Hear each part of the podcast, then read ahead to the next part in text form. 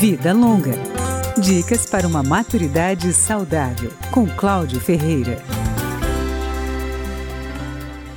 Vários conceitos e critérios devem ser levados em conta ao se planejar uma moradia que dê qualidade de vida aos idosos, seja ela uma residência particular ou uma instituição de longa permanência.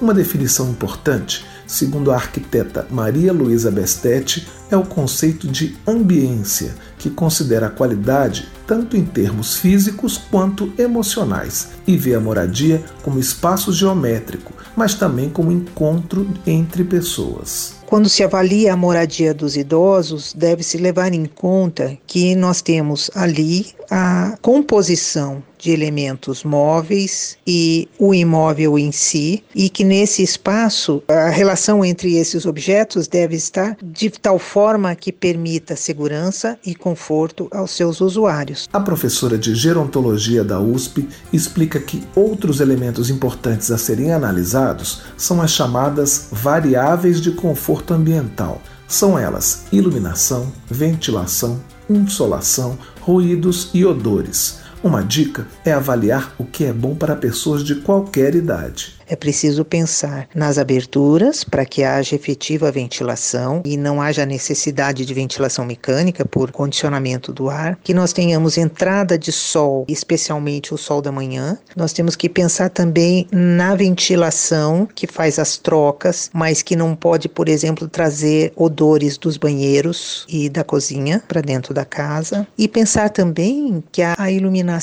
natural é preferível, mas evidentemente a iluminação iluminação artificial ela será sempre necessária e deve ser adequada às necessidades. A iluminação não deve ser tão forte que chegue a ofuscar, mas também não deve ser tão fraca a ponto de não dar os contrastes necessários para o uso dos ambientes.